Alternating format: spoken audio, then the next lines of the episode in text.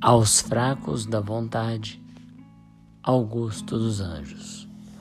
Homem, levante o véu do teu futuro, troca o prazer sensualista e obscuro pelo conhecimento da verdade.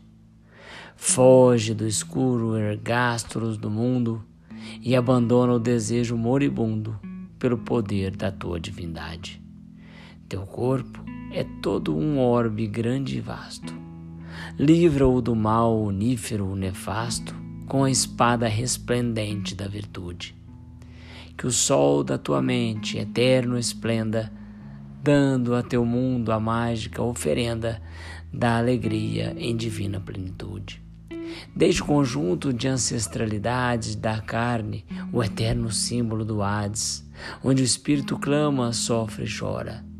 Deixa que as tuas glândulas no pranto te salvem do cadinho sacrossanto, da lágrima pungente e redentora.